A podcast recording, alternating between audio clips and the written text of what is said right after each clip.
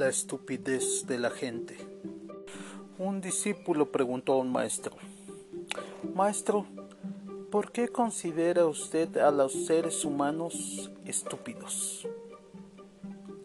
El maestro tranquilamente contestó, porque siempre desean lo contrario de lo que tienen.